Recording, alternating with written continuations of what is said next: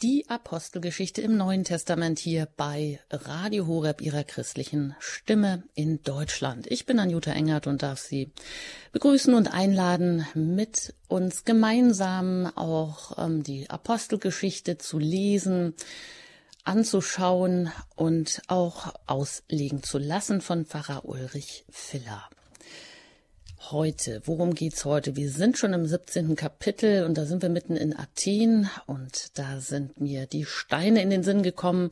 In Stein gemeißelte Helden und Götter, Tempelanlagen und riesige Kultstätten. Wer Interesse hat an der antiken griechischen Kultur, der kann sich in Griechenland an Steinen satt sehen. Ob es Delphi ist, Olympia, Mykene, Epidaurus und wie sie alle heißen. Die antiken Kultstätten rund um die südlichste Halbinsel Griechenlands, der Pelop Peloponnes. Und da beginnen wir heute auch mit Paulus. Paulus auf seiner Missionsreise, den wir da weiter begleiten, nämlich in Athen auf dem Areopag. Und das ist ein 115 Meter hoher Felsen mitten in dieser pulsierenden Großstadt bei der Akropolis. Das ist ja die bekannteste Wehranlage der Welt. Vielleicht waren Sie da auch schon mal und haben den Ausblick genossen. Aber was tut Paulus denn da? Er, er sieht lauter Statuen von den unterschiedlichsten Göttern, denen magische Kräfte zugesprochen werden. Und jeder Gott ist dabei auch für eine bestimmte oder für bestimmte Bereiche des täglichen Lebens zuständig. Ja, vielleicht kann man das so ein bisschen vergleichen wie ein Abteilungsleiter in einer Behörde. Und das in Athen. Athen gilt ja schon auch als Hauptstadt des Verstandes und der Weisheit. Aber Paulus, der predigt nun von einem anderen Gott, eben keinen in Stein gehauenen Gott. Er predigt nämlich einen Gott, der keinem von uns fern ist. Tja, aber was heißt das nun? Dazu darf ich herzlich Pfarrer Ulrich Filler aus Köln begrüßen, der uns hier immer in dieser Reihe und auch in anderen Reihen bei Radio Horeb Rede und Antwort steht. Herzlich willkommen aus Köln. Hallo, guten Abend, grüß Gott. Ich vermute, dass Sie auch schon öfters in Griechenland waren und begeistert sind oder begeistert auch auf den Spuren der antiken Kultur, natürlich auch des Christentums. Aber darüber haben Sie, glaube ich, noch kein Buch geschrieben, Herr Pfarrer Feller, oder? Das habe ich noch nicht gemacht und ich bin auch selbst noch gar nicht da gewesen. Bin noch nicht selbst auf den Spuren des heiligen Paulus gewandelt, auf seinem, seinen Missionsreisen nachgereist. Das ist also noch auf meiner To-Do-Liste noch nicht abgehakt, das Ziel Griechenland. Das ist sehr gut. Ja, aber, aber wir wollen. Ja. ja, es ist natürlich trotzdem ein, faszinierende, äh, ein faszinierendes Land und äh, faszinierend in der Geschichte und als Wiege eigentlich unserer Kultur und des, des Abendlandes und so weiter auch eben die äh, für die Geschichte der jungen Kirche und die Apostelgeschichte ist ja das, hier ein ganz wichtiger Schauplatz und von daher natürlich auf jeden Fall spannend und faszinierend zu betrachten und darüber nachzudenken. Manchmal hat man ja so ein bisschen den Eindruck, jetzt sind wir da schon relativ weit fortgeschritten in der Apostelgeschichte und die Paulus und ähm, ja seine Kompagnons, also die anderen Apostel, die mit ihm unterwegs sind, die denen widerfährt so auch immer so ein, ein ähnliches Schicksal. Die kommen irgendwo hin. Entweder sie werden begeistert aufgenommen und dann gibt es an einem Tag also schlagartig richtig viele Bekehrungen. Und was auch immer wieder vorkommt, sie kommen ins Gefängnis, sie erregen Anstoß, vor allem bei den Juden. Ähm, und dann gibt es, äh, genau, sie werden verfolgt, gesteinigt, äh, müssen weiterziehen, klopfen sich den Staub ab, wenn sie Glück haben. Oder wie gesagt, zuletzt sind sie mal wieder im Gefängnis gelandet. Und da gibt es immer wundersame Befreiungen. Das wiederholt sich so, dass man praktisch schon denkt, ach ja, man hat sich schon so ein bisschen dran gewöhnt und findet das gar nicht mehr so außergewöhnlich. Aber was ist denn eigentlich so außergewöhnlich an dem, was Paulus da verkündet, beziehungsweise wie können wir uns denn ja diese Steine vorstellen und der antike Kult, der da betrieben wurde, da wird ja oft so gesagt, na ja, die Menschen kommen jetzt irgendwo zu einer Statue, bringen da ihr Opfer, da gehen wieder und alles ist gut. Hat sich was verändert oder wie war denn diese antike äh, Kultpraxis, Herr Pfarrer Filler? Ja, genau, das ist eigentlich ja schon im Alten Testament, in der, Welt des Alten Testaments der große Unterschied zwischen dem religiösen Leben Israels und dem Leben der anderen Völker, der, der Griechen beispielsweise, und ihrer religiösen und kulturellen Praxis. Denn die Vorstellung war eigentlich überall, dass die Götter eigentlich gegenwärtig sind in ihrem Tempel, genauer gesagt in der Figur eines Gottes. Das waren ganz ursprünglich in der frühen Zeit, das sind so die ersten ähm, ähm, Relikte, die man kennt, da waren das oft so ganz unförmige äh, Kultfiguren, so Stelen oder, oder Steinsbrocken, die eben gar nicht so menschlich aussahen, sondern ganz, eine ganz unförmige Gestalt hatten. Man erklärte das damit, dass diese ähm, göttlichen ähm, Relikte eben vom Himmel gefallen sind oder vom Meer angespült worden sind. Und im Laufe der Zeit entwickeln sich daraus dann Kultfiguren, Kultbilder, die oft durchaus auch menschenähnlich gestaltet sind. Die Bilder, das Bild eines Gottes oder einer Göttin. Und man sagt, in diesem Bild ist die Gottheit selbst gegenwärtig. Hier können wir die Nähe und Präsenz dieses Gottes erfahren. Wenn man also beten will, dann sucht man diesen Tempel auf, in dem das Gottesbild aufbewahrt wird und aufgestellt ist. Und man kann dort beten, man kann dort die Opfer darbringen. Vor dem Götterbild werden eben auch die Opfer, zum Beispiel die Schlachtopfer, ähm, ähm, dargebracht. Das, das Essen des Götzenopferfleisches ist ja eines der Streitpunkte, auch gerade in der Apostelgeschichte. Und klar, das war ja natürlich verführerisch, denn für die Götter war ja nur das Beste gut genug. Da wurden also schon reine, fehlerlose Tiere äh, für das Opfer verwendet, entsprechend gutem, zarten Fleisch, was man eben dann gerne auch genossen hat. Also das fand alles vor dem Bild eines, einer Gottheit statt, die auch dann teilweise, auch da gibt es Berichte eben, auch dann menschlich behandelt wurde. Sie wurde zum Beispiel aus dem Tempel heraus gebracht und in einer Prozession getragen oder in den Zirkus gebracht, um die Spiele sich anzuschauen. Sie wurde bekleidet oder gewaschen oder geschminkt. Sie konnte lachen oder weinen. Manche wurden mit Fesseln daran gehindert, einen Ort zu verlassen, wenn sie als Schutzgottheit gebraucht wurden und wenn sie in ihrer Aufgabe versagten, einen Ort, einen Ort zu beschützen, gibt es auch Berichte, dass man sie zum Beispiel gesteinigt oder geschlagen hat. Also so sind die Menschen mit ihren Gottesbildern und Götzenbildern umgegangen. Und hier ist ja schon früh im, im, in Israel bezeugt, dieser Anspruch des Gottes Israels, du darfst dir kein Gottesbild machen. Denn Gott ist im Alten Testament nicht in einem Bild, sondern in seinem Wort gegenwärtig, in seinem Namen den er verkündet und offenbart, der auf das Volk in Wort der zehn Gebote, die auf den Tafeln der Bundeslade mitgetragen werden. Der Gott Israels ist gegenwärtig nicht in einem Bild, sondern in einem Wort. Der Tempel, der schließlich auch in Jerusalem gebaut wird, hat eben im Innersten kein Götterbild, kein goldenes Kalb, keine Darstellung Jahwes, sondern das Allerheiligste ist leer. Auch da gibt es innerhalb der Geschichte Israels eine gewisse Entwicklung, dass es nicht von Anfang an so erratisch, äh, so, so, ähm, ähm, ähm so arretiert, von Anfang bis zum Ende. Auch da ist es durchaus eine Entwicklung. Es gab Kunst auch im, im, in Israel und in der Geschichte Israels, religiöse Kunst, auch bildliche Darstellungen. Aber was ein eigenes Thema grundsätzlich sagt eigentlich die Bibel und ist ja der Glaube Israels auch in der Zeit Jesu gerade ganz klar, man darf Gott nicht abbilden, man soll Gott nicht abbilden, Gott lässt ihn nicht abbilden in einem, in einem Kultbild, wie es bei den Heiden ist. Und der große Unterschied ist eben auch, dass der Gott Israels ein mobiler Gott ist, dass er eben nicht angewiesen ist auf einen Ort, auf einen Tempel, wo er angebildet werden kann, sondern er geht mit, er begleitet das Volk. Er ist auch sichtbar in der, in der frühen Zeit in der Rauchsäule und in der Feuersäule. Er ist sichtbar eben äh, in, in, seinem Namen später im Tempel, äh, vorher in der Bundeslade. Also, aber das, das Besondere ist eben, dass Gott dass Gott der Immanuel ist, der Gott, der mit uns geht, der bei uns ist, der mit uns unterwegs ist.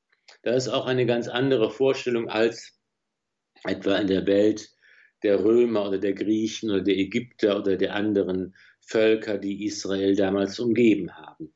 Und das ist natürlich eine Situation, in die Paulus nun kommt und wo er in Athen jetzt eben diese verschiedenen Tempel, diese Bilder, diese Gottesbilder sieht. Und das ist sozusagen, hier haben wir ein schönes Beispiel für die Art und Weise, wie, wie Paulus verkündigt, wie er predigt, wie er den, das Evangelium darlegt. Er knüpft an an das, was er sieht. Er macht eine rhetorische Figur, wo er also eine, ein Kompliment erstmal den, den Menschen Athen macht und ihnen sagt, im Grunde genommen, ihr seid ja auch religiös, genau wie wir, ihr verehrt auch ganz viele Götter, ihr ähm, äh, habt also hier schon einen Sensus dafür, für den Himmel, dass sich hier also Himmel und Erde berühren. Und da äh, fängt er mit seiner Predigt an, um eben aufzuzeigen, was das Besondere des wahren Gottes ist. Und der heilige Paulus ähm, macht hier noch, hat noch einen anderen Ansatz, der ganz wichtig ist und den wir auch nachspüren äh, können, dass nämlich in der Bibel auch noch neben dem Verbot des Gottesbildes in den zehn Geboten eine andere Quelle ist für, das, für die Frage, was ist eigentlich das Bild Gottes auf der Erde und wie gehen wir damit um. Das ist nämlich die Schöpfungsgeschichte, wo gesagt wird, dass Gott die Welt erschafft und den Menschen durch sein Wort übrigens. Ne, Gott handelt und ist gegenwärtig immer durch sein Wort. Durch sein Wort wird alles geschaffen und ins Dasein gerufen. Und dann macht er eben deutlich hier, äh, wird, schafft Gott den Menschen als Frau und als Mann als sein Ebenbild. Und hier ist klar von dem schöpfungstheologischen Gedanken her, von dem, von, von dem Schöpfungsglauben Israels her, ist der Mensch das eigentliche Bild Gottes auf dieser Welt. Auch wenn er, wenn dieses Bild verzerrt ist und abgeschwächt ist durch die Sünde, er bleibt doch ein Ebenbild Gottes. Hier wurzelt die, die Würde des Menschen, die nicht angetastet werden darf, weil er nach dem Bild Gottes geschaffen worden ist. Und das ist eben etwas, wo Paulus sich auch darauf beruft und was er auch hier verkündet, was er von Gott sagt. Gott hat das Menschengeschlecht erschaffen, damit es die ganze Erde bewohnt. In diesem Gott, der alles geschaffen hat und im Dasein hält, leben wir und bewegen wir uns und sind wir. Und er zitiert sogar die heidnische Religion. Er sagt, wie einige von euren Dichtern gesagt haben, wir sind von seinem Geschlecht. Und deshalb sagt er eben, brauchen wir nicht zu glauben, weil wir doch als Menschen das eigentliche Bild Gottes auf Erden sind, wie es sogar die heidnischen Dichter bekennen. Deshalb brauchen wir nicht zu glauben, wir haben ein silbernes oder goldenes Götterbild in dem Tempel, das uns die Gegenwart Gottes ähm, garantiert, sondern unser Gott ist viel größer. Er ist der Schöpfer von allem, er hält alles in der Hand und wir Menschen sind auf dieser Welt sein Bild. So also der faszinierende Gedanke und die Predigt, mit der Paulus beginnt, auf dem Areopag des Evangelium zu verkünden. Das wollen wir uns jetzt dann nochmal direkt näher anschauen im Einzelnen und auch gucken, wie Paulus da hinkommt. Denn zuletzt hatten wir gehört, war er in Philippi, da ging es um die Bekehrung der Lydia und auch des Kerkermeisters, also da ist er wieder verhaftet worden. Und ähm, ja, durch die Einwirkung des Heiligen Geistes äh, durch ein Wunder freigekommen und das Wunder war so stark, dass auch der Kerkermeister und sein ganzes Haus sich bekehrt haben und jetzt geht's weiter. Ja, hören Sie gleich nach der Musik. Wenn Sie mögen, schlagen Sie doch schon mal die Bibel auf. Die Apostelgeschichte, ja ziemlich weit hinten direkt nach den Evangelien und da hören wir gleich rein ins ähm, Kapitel 17, Vers 1 bis 5.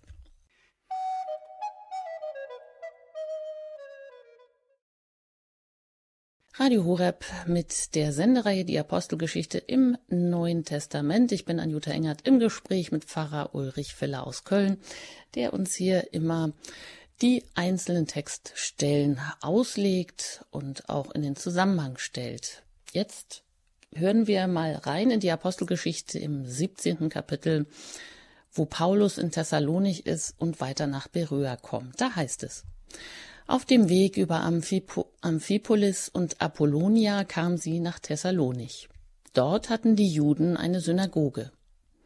Nach seiner Gewohnheit ging Paulus zu ihnen und redete an drei Sabbaten zu ihnen, wobei er von den Schriften ausging. Er legte sie ihnen aus und erklärte, dass der Christus leiden und von den Toten auferstehen musste. Und er sagte, Jesus, den ich euch verkünde, ist dieser Christus. Einige von ihnen ließen sich überzeugen und schlossen sich Paulus und Silas an, außerdem eine große Schar gottesfürchtiger Griechen, darunter nicht wenige Frauen aus vornehmen Kreisen.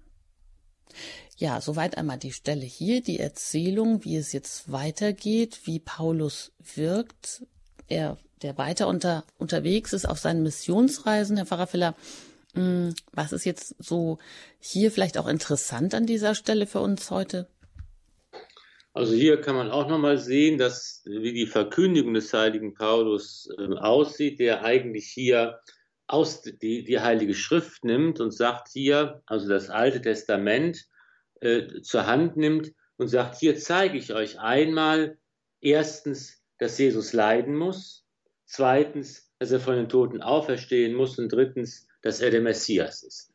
Und das ist eigentlich schon mal so auf die verschiedenen Sabbate aufgeteilt. Man könnte meinen, dass eigentlich schon hier so eine Art Lehrplan sichtbar wird, so eine, eine Ordnung äh, sichtbar wird oder, oder ähm, ja, eine Katechese, die aufeinander aufbaut und ähm, wo man eben hier äh, sehen kann, wie Paulus einzelne Texte, die Psalmen oder Jesaja oder die Propheten verwendet, um hier diese, ähm, diese Themen eigentlich zu, zu illustrieren und auszugestalten. Es geht immer darum, dass etwas geschehen muss, dass Gott etwas tut und dass sich etwas erfüllt.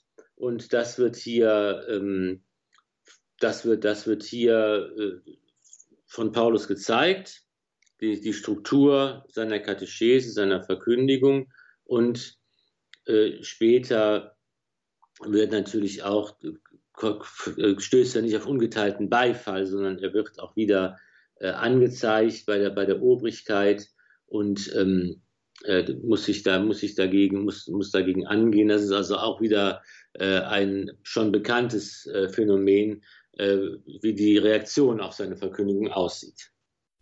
Ja, predigen ist ja das eine. Da könnte man sagen, ja, das sind jetzt irgendwie auch schwere Brocken für die Menschen, äh, die da zu verstehen waren oder vielleicht auch einfache Behauptungen, Jesus, der Sohn Gottes, das ist ja schon ähm, eine Zumutung vielleicht auch gewesen und der muss nun leiden, dieser, der höchste Gott, der soll sterben, von den Toten auferstehen und er ist der, ja, der diese Heilsbotschaft bringt, der Messias, hm, ist das jetzt verknüpft auch mit einem Zeugnis, weil man könnte ja meinen, wie, wie kommt das? Der predigt und die Leute bekehren sich einfach. Oder war er so überzeugend, dass irgendwie sein Reden auch natürlich immer irgendwo ein Zeugnis war? Ja, das ist ja, das sind immer die, die Elemente, die bei der Predigt zusammenkommen. Nicht, dass auf der einen Seite ist das der Inhalt dessen, was gepredigt wird, es ist aber auch die Person dessen, der predigt. Und es ist drittens die Gnade Gottes, die der die Prediger aussendet und der ihr, ihre Botschaft begleitet und mit seiner Gnade die Herzen der Menschen aufschließt. Diese drei Sachen äh, gehören zusammen. Das ist bei Paulus so, das ist bei Silas so und bei Timotheus und bei allen anderen bis heute. Bei jedem, der predigt und bei jedem Christen, der das Evangelium vorlebt, kommen diese Sachen zusammen. Es kommt auf den Inhalt an der Botschaft, die man lebt oder verkündet oder erklärt, dass es eben die Wahrheit ist, dass es der Wirklichkeit entspricht, dass es eben von Bedeutung und wichtig. Es kommt aber auch darauf an, wer nun da verkündet. Ob diese, ob die Menschen diese Wahrheit auch annehmen können. Also wer natürlich mit seinem eigenen Leben, mit seiner eigenen Person, mit seinen Entscheidungen, mit seinen Handlungen, mit seiner Lebensart und Weise dem widerspricht, was er sagt, des, der tut seiner Botschafter keinen Gefallen mit. Ne? Das ist schon immer allen klar, auch wenn es da immer für jeden Prediger viel Luft nach oben gibt. Aber das ist schon eben einfach auch die beste Predigt, die durch das eigene Leben abgedeckt und eingelöst wird. Und dann kommt man dazu, dass man eben auch dann nicht sagen kann, ich kann die Mission planen und ich kann die Mission, ich habe die Faktoren alle selbst in der Hand und ich kann das steuern, sondern das haben wir eben nicht in der Hand. Das hatte auch Paulus nicht in der Hand, sondern das ist eben letztlich dann auch das Wirken der Gnade Gottes und dass die mit der Freiheit des Menschen zusammenwirkt damit eben die Menschen ihre Herzen öffnen und tatsächlich auch die Wahrheit nicht nur erkennen, sondern auch annehmen, umsetzen. Das ist eben etwas, wo wir von außen keinen Einfluss drauf haben. Das wäre ja schön. Aber das ist etwas, was letztlich immer auch Geschenk Gottes ist, seine Gnade, seine Entscheidung, sein Wille, uns den Weg zum Glauben zu öffnen. Ohne Gott geht es eben nicht. Aber andererseits braucht es auch die Freiheit des Menschen, der sein Herz und seinen Verstand öffnet für die Wahrheit und das Wort Gottes. Und das alles spielt zusammen. Das alles haben wir letztlich nicht alleine in der Hand, Gott sei Dank. Und aber es ist auch eben sehr beruhigend zu wissen, wenn wir das unsere getan haben, dann gehört auch manchmal die Erfolglosigkeit mit zu dem, unserem Auftrag als Christen in dieser Welt mit dazu. Ja, und alle haben nicht ihre Herzen, ihre Ohren geöffnet für diese Botschaft. Das hören wir gleich ähm, weiter, nämlich in der Apostelgeschichte im Kapitel 17 und da Vers 5 bis 15, da geht es um das Verhör vor der Obrigkeit und da heißt es, die Juden wurden eifersüchtig, holten sich einige nichtsnutzige Männer, die sich auf dem Markt herumtrieben, wiegelten mit ihrer Hilfe das Volk auf und brachten die Stadt in Aufruhr. Sie zogen zum Haus des Jason und wollten die beiden vor das Volk führen. Sie fanden sie aber nicht. Daher schleppten sie den Jason und einige Brüder vor die Stadtpräfekten und schrien, diese Leute, die schon die ganze Welt in Aufruhr gebracht haben, sind jetzt auch hier, und Jason hat sie aufgenommen. Sie alle verstoßen gegen die Gesetze des Kaisers, denn sie behaupten, ein anderer sei König, nämlich Jesus. So brachten sie die Menge und die Stadtpräfekten, die das hörten, in Erregung. Diese nahmen von Jason und den anderen eine Bürgschaft und ließen sie frei. Die Brüder schickten noch in der Nacht Paulus und Silas weiter nach Beröa. Nach ihrer Ankunft gingen sie in die Synagoge der Juden. Diese waren vornehmer gesinnt als die in Thessalonich. Mit großer Bereitschaft nahmen sie das Wort auf und forschten Tag für Tag in den Schriften nach, ob sich dies wirklich so verhielte. Viele von ihnen wurden gläubig und ebenso nicht wenige der vornehmen griechischen Frauen und Männer. Als aber die Juden von Thessalonich erfuhren, dass Paulus auch in Beröa das Wort Gottes verkündete, kamen sie dorthin, um das Volk aufzuwiegeln und aufzuhetzen. Da schickten die Brüder Paulus sogleich weg zum Meer hinunter. Silas und Timotheus aber blieben zurück. Die Begleiter des Paulus brachten ihn nach Athen mit dem Auftrag an Silas und Timotheus, Paulus möglichst rasch nachzukommen, kehrten sie zurück. Soweit mal diese Stelle hier, diese zweite aus der Apostelgeschichte, Kapitel 17, Vers 5 bis 15. Also einmal die Juden, die sehr eifersüchtig waren, die äh, alles versucht haben, um gegen Paulus und seine Mitstreiter das ganze Volk aufzuwiegeln. Die gehen weg, kommen nach Beröa und da finden sie aber andere Juden vor. Also ja, es gibt das eine, es gibt auch das andere. Genau, das sind eben diese verschiedenen Reaktionen der Menschen, die man eben so nicht voraus, von außen voraussehen kann. Beides ist möglich. Ich kann das ablehnen vehement und hier wird ja das alte Argument ins Spiel gebracht, dass man schon bei Jesus, Jesus zum Vorwurf machte, du willst dich hier an die Stelle des, des Kaisers in Rom setzen, du maßt dir hier an, ähm, seine Herrschaft äh, die ihm streitig zu machen. Da geht es jetzt den, den Christen, wie es Christus selbst gegangen ist mit dieser Anklage. Und, ähm, und die Frage ist eben auch, was ist das wahre Königtum Christi? Dass Jesus selbst verkündet und das eben den irdischen Machtanspruch des Herrschers überhaupt gar nicht antasten will oder höchstens indirekt eben auf dem Weg des Glaubens. Aber da sieht man eben auch das andere, ist eben, dass man sagen kann, okay, ich lasse mich darauf ein, ich höre zu, ich bin offen für das, was hier verkündet wird und bin auch eingeladen, das selbst auch nochmal nachzulesen, zu studieren, zu verifizieren, zu fragen. Es ist ja, das wird auch eben hier schön deutlich, finde ich, ein, ein altes und gemeines Vorurteil, dass man sagt, wer ein Christ ist oder wer glaubt, der darf keine Fragen stellen. Erst recht keine kritischen Fragen. Da muss man immer alles schön schlucken, was der Papst sagt und was der Bischof sagt und eigenständiges Denken ist verboten. Und das ist eben das Gegenteil ist der Fall. Das war nie äh, christlich und das hat es in der Kirche nie gegeben. Im Gegenteil, das sind ja immer schon Anzeichen, Merkmale einer, einer Häresie und, und einer, einer Sekte, sondern das Christliche heißt ja immer, den eigenen Verstand einzusetzen, die eigene Vernunft einzusetzen, die eigene Ratio einzusetzen, Fragen zu stellen, wenn ich was nicht verstanden habe.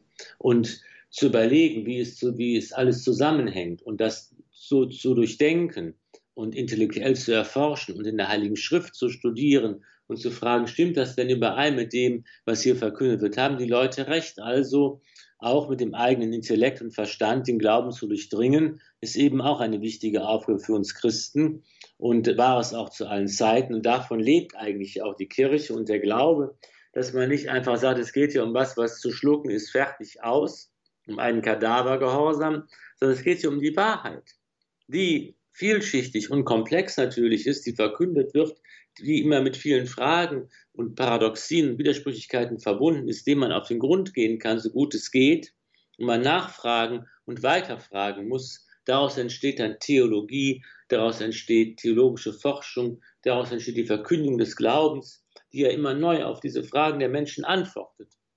Und das ist eben etwas, was auch hier bereits in der Urkirche geschieht und was seitdem eigentlich zu allen Zeiten geschieht und heute auch noch. Würden Sie sagen denn, Herr Pfarrer Feller, dass so in der Verkündigung diese Aufforderung vielleicht mal zu kurz kam?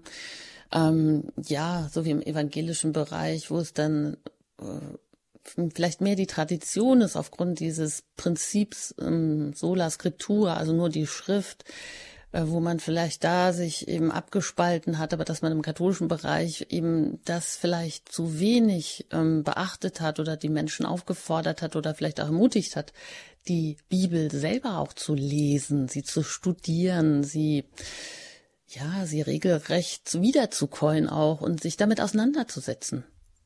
Überhaupt nicht. Das ist ja auch eines von den Vorurteilen, dass das eben den katholischen Christen, äh, dass man ihnen davon abgeraten hat und es ihnen nicht nahegelegt hat, die Bibel zu studieren, mit dem Wort Gottes zu leben und zu, das zu beten und zu meditieren.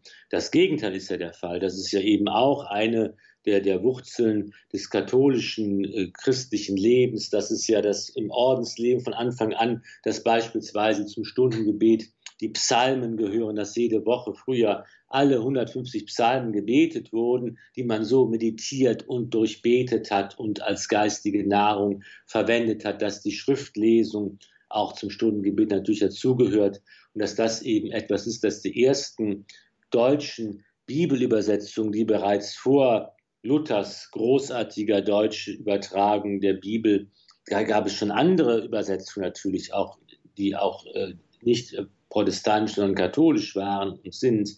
Also da ist natürlich, äh, das ist natürlich überhaupt gar in keiner Weise richtig. Richtig ist vielmehr, dass natürlich bei allem Studium äh, der Heiligen Schrift und so weiter, ich bei dem, nach dem protestantischen Prinzip sola scriptura, alleine die Schrift, irgendwann nicht mehr weiter weiß. Denn es gibt, die Schrift ist nicht vom Himmel gefallen und äh, von Gott eins zu eins von einem Engel aufdiktiert, einem Engel diktiert worden, sondern die Heilige Schrift, die wir haben, das Alttestament, das Neue Testament gerade, ist in der Gemeinschaft der Kirche entstanden. Es ist in der Gemeinschaft der Kirche geschrieben worden von Menschen in, in, mit der Hilfe und durch die Anordnung des Heiligen Geistes, durch die Inspiration, aber eben auf menschliche Art und Weise. Die Kirche hat dann einen langen, jahrhundertlangen Prozess äh, überlegt, welche Schriften gehören zum Kanon der Bibel mit dazu. Und so ist die Gemeinschaft in der diese heilige Schrift entstanden ist und ihr Umfang festgelegt wurde, eben auch die Gemeinschaft, die von Anfang an die Vollmacht hatte, auch diese Schrift in der rechten Weise auszulegen und zu verkünden. Das gehört immer mit dazu. Die Heilige Schrift und die Offenbarung Gottes ist nicht nur der Buchstabe auf dem Papier, den ich mir so auslegen kann, wie ich gerne möchte, sondern es ist auch die Verkündigung dieser Worte, die Verkündigung des lebendigen Gotteswortes und auch die Interpretation dieses Wortes, was ja eben auch die Aufgabe der Kirche ist, für die Christus selbst ihr die Verheißung des Heiligen Geistes, des Beistands gegeben hat, damit sie da nicht irren kann. Denn das ist ja eben so, wenn ich nur die Bibel nehme ohne Kontext, ohne Interpretationshilfe, da kann ich ja alles draus beweisen und auch das Gegenteil. Das kann ich für alles verwenden, das kann ich wie einen Steinbruch nehmen, damit komme ich nicht weiter, das nutzt mir überhaupt gar nichts, auf diese Weise jetzt die Bibel als einzige Quelle zu nehmen. Ich muss sie natürlich in der Gemeinschaft, in dem Kontext lesen, in dem ich sie auch erhalten habe, in dem sie offenbart und weitergetragen wird. Das ist doch ganz wesentlich und, und, und von ganz großer Wichtigkeit. Und das ist ja auch etwas, was wir in der Apostelgeschichte selbst sehen können, wie bereits die Apostel selbst argumentieren und, und auf Spaltungen in der Gemeinde reagieren, indem sie eben sagen, es kommt hier ganz entscheidend darauf an, dass nicht nur hier Worte äh, äh, in, in der Schriftrolle wichtig sind, sondern auch die Verkündigung der anderen Apostel, die Verkündigung der ganzen Kirche. Das ist immer die konkrete Gemeinschaft der Apostel mit Petrus. Und das ist bis heute ja so. Ja, und damit wir auch nicht mit der Schrift allein bleiben, wollen wir Sie natürlich einerseits ermutigen, genau diese Schrift immer wieder zur Hand zu nehmen. Hier in dieser Sendereihe, die Apostelgeschichte im Neuen Testament, widmen wir uns eben dieser Apostelgeschichte, aber immer auch im Kontext. Und dafür haben wir Pfarrer Ulrich Filler, der uns genau auch diesen Kontext mit an die Hand geben kann, uns auch immer Fragen beantworten kann, die sich dann eben auch ergeben. Und jetzt lade ich Sie ein, denn jetzt wird es gleich wirklich richtig spannend mit der Rede des Paulus auf dem Areopag, wo es genau um diesen Gott geht und wie er es anstellt in einer Kultur, ja, wo überall die Steine verehrt wurden, nun einen Gott zu predigen, der eben nicht nur sich in einer Figur weit entfernt irgendwo vielleicht dort präsent ist, sondern ein Gott, der tatsächlich mobil ist, wie Sie gesagt haben am Anfang, Herr Pfarrer Filler, der Gott Israels, der mitgeht, der mit seinem Volk immer mitgeht, der sogar sichtbar geworden ist in der Feuer- und in der Rauchsäule. Das ist jetzt mal der Status, nein, eigentlich sind, sind die ja auch schon weiter. Gott ist ja schon Mensch geworden, aber trotzdem, das muss natürlich auch erstmal alles irgendwo ankommen und sich setzen. Ja, und wie Paulus gleich vorgeht, wie er das anstellt, auf dem Areopag zu predigen, das hören wir gleich nach einer Musik. Sie können da gerne schon mal die Bibel zur Hand nehmen, die Apostelgeschichte aufschlagen. Im Kapitel 17 und da Vers 16 geht es gleich hier weiter bei Radio Horeb.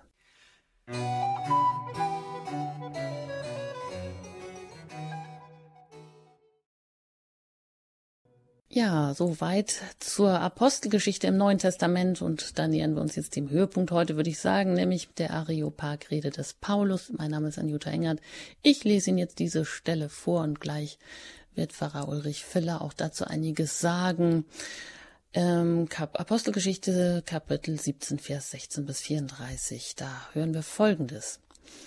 Als aber Paulus in Athen auf sie wartete, ergrimmte sein Geist in ihm, da er die Stadt voller Götzenbilder sah. Und er redete zu den Juden und den Gottesfürchtigen in der Synagoge und täglich auf dem Markt zu denen, die sich einfanden.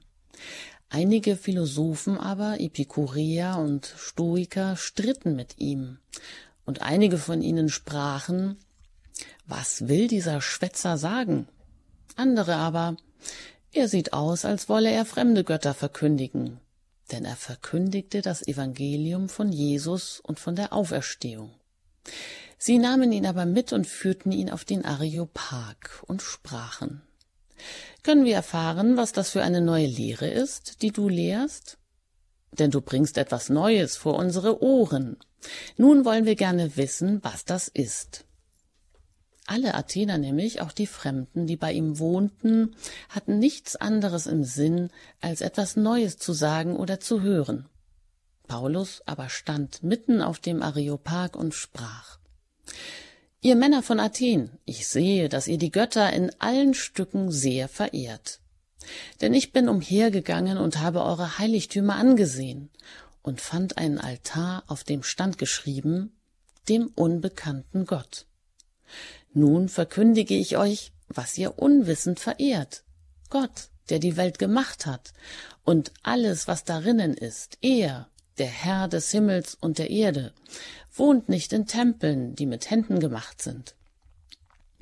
Auch lässt er sich nicht von Menschenhänden dienen wie einer, der etwas nötig hätte, da er doch selber jedermann Leben und Odem und alles gibt. Und er hat aus einem Menschen das ganze Menschengeschlecht gemacht, damit sie auf dem ganzen Erdboden wohnen. Und er hat festgesetzt, wie lange sie bestehen und in welchen Grenzen sie wohnen sollen. Dass Gott, dass sie Gott suchen sollen, ob sie ihn wohl fühlen und finden könnten. Und für wahr, er ist nicht ferne von einem jeden unter uns. Denn in ihm leben, weben und sind wir, wie auch einige Dichter bei euch gesagt haben. Wir sind seines Geschlechts. Da wir nun göttlichen Geschlecht sind, sollen wir nicht meinen, die Gottheit sei gleich den goldenen, silbernen und steinernen Bildern durch menschliche Kunst und Gedanken gemacht. Zwar hat Gott über die Zeit der Unwissenheit hinweggesehen, nun aber gebietet er den Menschen, dass alle an allen Enden Buße tun. Denn er hat einen Tag festgesetzt, an dem er richten will den Erdkreis mit Gerechtigkeit durch einen Mann, den er dazu bestimmt hat und den er vor allen Menschen bestätigt hat, indem er ihn von den Toten auferweckt hat. Als sie von der Auferstehung der Toten hörten, begannen die einen zu spotten, die anderen aber sprachen, wir wollen dich darüber ein andermal weiterhören. So ging Paulus weg aus ihrer Mitte.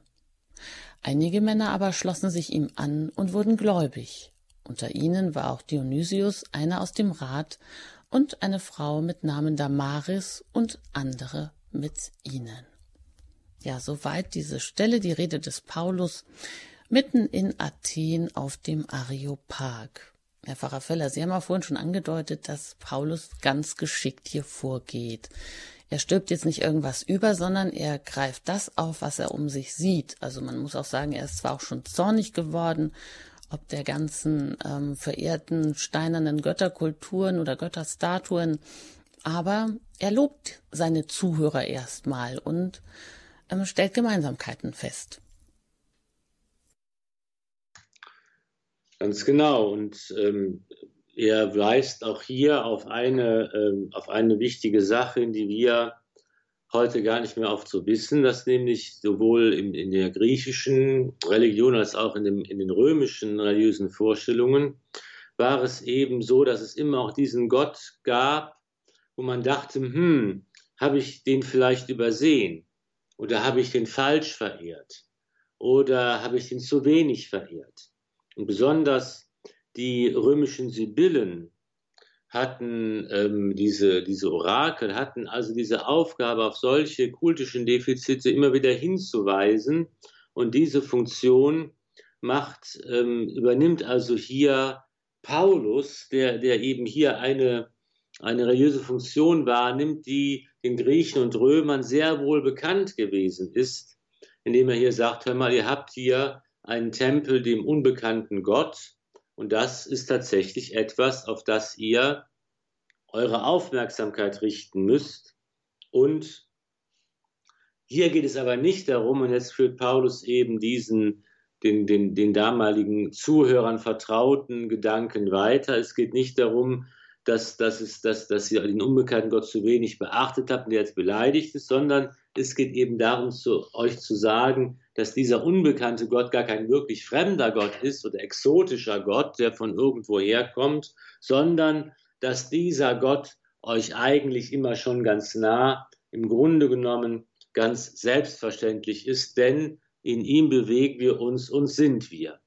Das ist eine Aussage, wo die, die verschiedenen Forscher, die sich damit beschäftigen, immer so fragen, ist das denn tatsächlich original Zitat des heiligen Paulus oder ist das so eine nachträgliche theologische Bearbeitung dieser Stelle?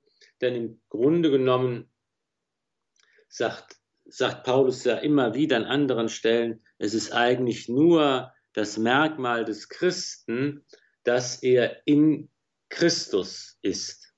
Dieses in Christus sein, in ihm sein, in ihm leben, ihn anziehen, das ist eigentlich das Merkmal nur des Christen. Das ist schon eine sehr, wenn es, wenn es äh, historisch ist, eine sehr weitgehende äh, und, und äh, ein, sehr, sehr weit die Menschen ein- und mitnehmende Aussage des heiligen Paulus. Und der betont eben auch nochmal hier, dieser Gott ist eben der wirksame Gott, der ist allwirksam, hat alles geschaffen, das ganze Menschengeschlecht. Ich sagte anfangs schon eben hier, die Gottes Ebenbildlichkeit wird hier betont.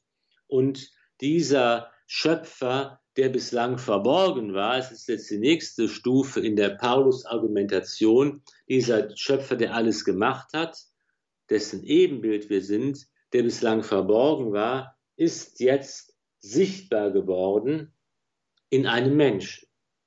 Jetzt sind nicht mehr nur alle Menschen in abgeschwächter Weise Gottes Ebenbild, jetzt hat Gott uns selbst sein Bild geschenkt, indem er Mensch geworden ist in Jesus Christus, der gelebt hat und der gestorben ist und der auferstanden ist von den Toten.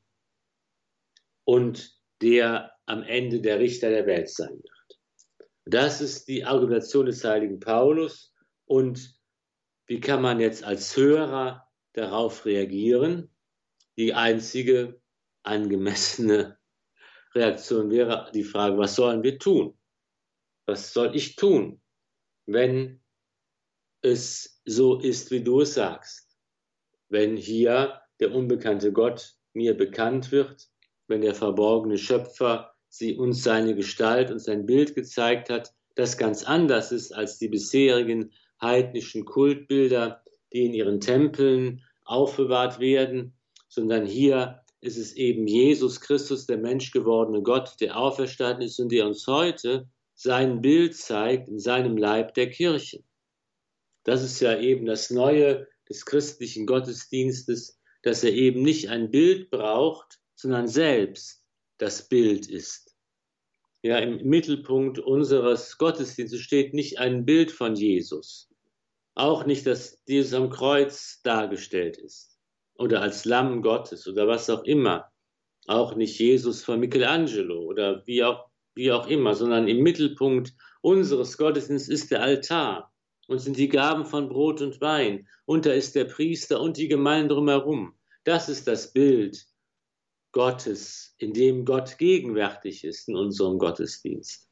Ja, wir haben nicht ein, ein Gemälde oder eine Figur, wir haben das, die haben das zwar auch alles, wir haben ja auch die Ikonen und die christlichen Bilder und so weiter. Und das ist ja auch ein eigenes Kapitel, wie das entstanden ist und, und wie äh, man sich auch dagegen gewehrt hat, immer wieder im Bilderstreit, wie es, man dagegen rebelliert hat. Aber es gibt auch natürlich berechtigterweise Bilder und so weiter im Gottesdienst, heilige Bilder, die illustrieren, was da geschieht. Aber eigentlich geht es doch darum, dass im christlichen Gottesdienst hier gesagt wird, Gott der verborgen war, schenkt uns sein Bild in Jesus Christus. Und dieses Bild tritt vor unser Augen in der Gemeinschaft derer, die dort feiern, in dem Altar, in den Gaben von Brot und Wein, dem Bild und Symbol und Zeichen der Eucharistie, in dem Christus zu uns kommt.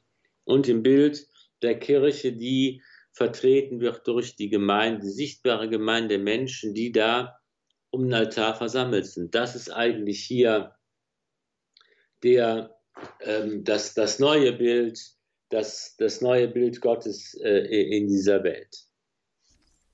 Mhm. Ja, und gerade an von Leichnam, da wird ja genau auch das gefeiert, dass man Gott durch die Straßen trägt, nicht in einem Bild, sondern, was natürlich vielleicht auch wieder schwer nachzuvollziehen ist, was man einfach glauben muss, sondern in dieser Gestalt, in dieser Hostien, dieser Brotgestalt, in der er aber selber gegenwärtig ist in der gewandelten Hostie als Leib und als Blut. Also ja, höher, mehr kann man, geht wohl nicht, dass wir ihn in uns aufnehmen dürfen. Und so wird er also auch durch die Straßen getragen. Man müsste doch denken, heute überall, wo das gefeiert wird, da ist so eine starke Präsenz und Gegenwart auch dieses Gottes da. Aber ja, andererseits mag man sich fragen, ähm, wo springt das Feuer über oder wo ist denn diese Wirksamkeit zu spüren? Also hierzulande gibt es ja viele Gottesdienste, viele heilige Messen, die gefeiert werden. Anderswo ist das ja gar nicht der Fall. Man könnte ja meinen, da müssten jetzt unheimlich viele Menschen auch ja, vielleicht neu belebt werden, neu angesteckt werden, neu, dass, dass auch dieser Heilige Geist äh, entfacht wird in ihnen. Und da da ist die Frage, wie wirksam sind, sind die Christen oder wo ist diese Wirksamkeit geblieben? Und da fand ich es ganz interessant. Ihr Amtskollege, der Kölner Weihbischof Dominik, Dominikus Schwaderlapp, der hat dann mal auf diese Frage gesagt, ja, wie wirksam sind denn die Christen?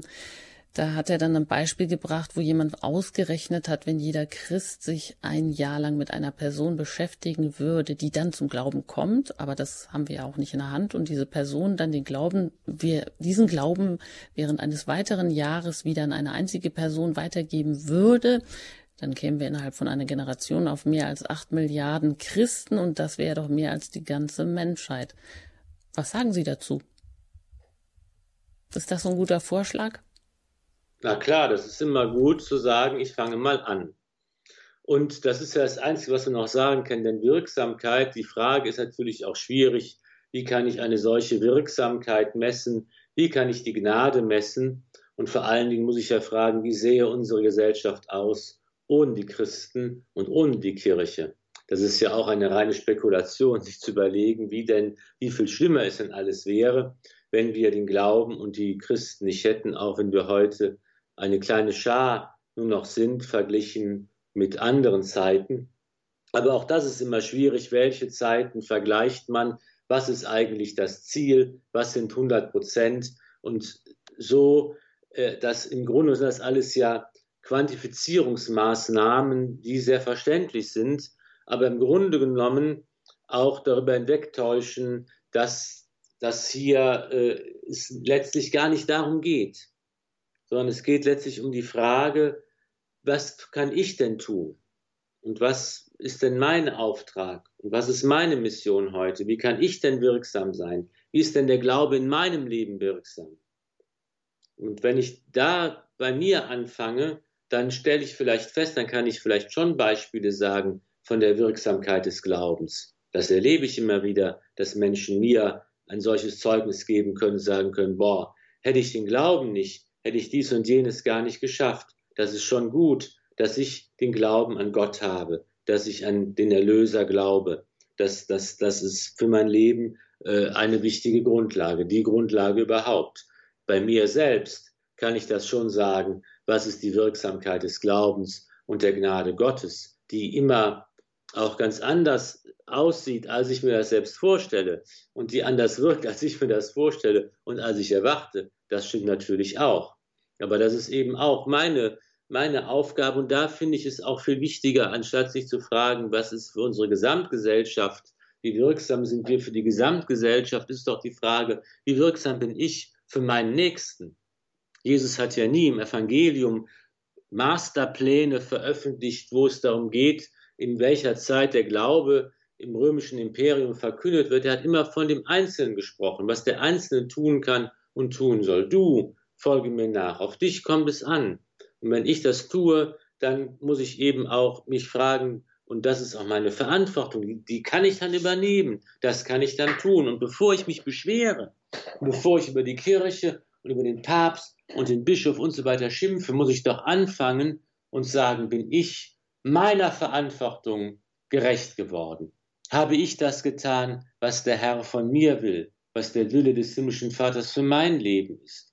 habe ich gebetet und die Mission betrieben. damit fängt es an, dass ich anfange, einzelne Menschen ins Gebet zu nehmen und für sie zu beten. Mache ich das? Werde ich hier meiner Verantwortung gerecht als Christ? Bin ich auf diese Weise Salz für diese Erde und Licht für diese Welt? Das ist die entscheidende Frage. Und das ist auch der, der einzige Bereich, wo ich immer etwas ändern kann. Die anderen Menschen kann ich nicht verändern. Ich kann nur mich selbst ändern und anfangen, mehr und besser und, und gläubiger zu beten und einfach mehr zu vertrauen und Gott und den Nächsten mehr zu lieben. Das ist die Mission. Und auf diese Weise entfaltet die Kirche wie eine Graswurzelbewegung ihre Wirksamkeit, wenn jeder bei sich beginnt. Ja, und damit wir das können und damit wir auch dann die nötige, den nötigen Schwung dazu haben, dann möchte ich Sie noch um ein Gebet bitten, um den Heiligen Geist, dass wir wirksam werden als Christen für den Nächsten und auch immer da wieder jeden Tag neu fragen, wo kann ich das, wo ähm, entdecke ich das, hilf mir dabei. Genau, da bete ich gerne heute mit Ihnen gemeinsam mit einem Gebet der heiligen Therese von Lisieux. Mein Leben ist wie ein Augenblick, der vergeht, wie ein Tag, der verfliegt. Mein Gott, du weißt, um dich auf der Erde zu lieben, habe ich nur das heute. Ich liebe dich, Jesus, ich sehne mich nach dir. Sei für einen einzigen Tag meine Stütze. Komm, sei der König meines Herzens, schenke mir dein Lächeln, nur für heute. Es macht mir nichts aus, Herr, wenn die Zukunft im Dunkel liegt. Dich für morgen zu bitten, nein, das kann ich nicht. Bewahre rein mein Herz. Dein Schatten bedecke mich nur für heute. Ich werde dich bald sehen an den Ufer der Ewigkeit. Göttlicher Lenker, führe mich bei der Hand. Auf bewegten Wogen lenke meinen Kahn nur heute. Amen. Der Segen des allmächtigen Gottes, des Vaters und des Sohnes und des Heiligen Geistes komme auf euch herab und bleibe bei euch alle Zeit. Amen. Gelobt sei Jesus Christus in Ewigkeit. Amen. Ein herzliches Dankeschön, Pfarrer Ulrich Filler, dass Sie heute hier wieder zu Gast waren in der Apostelgeschichte im Neuen Testament. Ja, und natürlich äh, vielen Dank und auch auf Wiederhören, denn hier geht's ja auch immer weiter. Wenn Sie das ein oder andere nicht gehört haben, können Sie das gerne tun bei uns in der Mediathek. Da können Sie sich die vergangenen Sendungen alle runterladen und über unsere Website horeb.org erfahren Sie alles weitere über den Sender, über Radio Horeb, Ihre christliche Stimme, auch wie Sie da mitwirksam sein können. Ich danke Ihnen für in Ihr Interesse, immer auch für Ihr Gebet, für Ihre Unterstützung, auch durch Spenden, damit wir auch weiter auf Sendung bleiben können. Alles Gute Ihnen, einen gesegneten Tag wünscht Ihnen Ihre Anjuta Engert.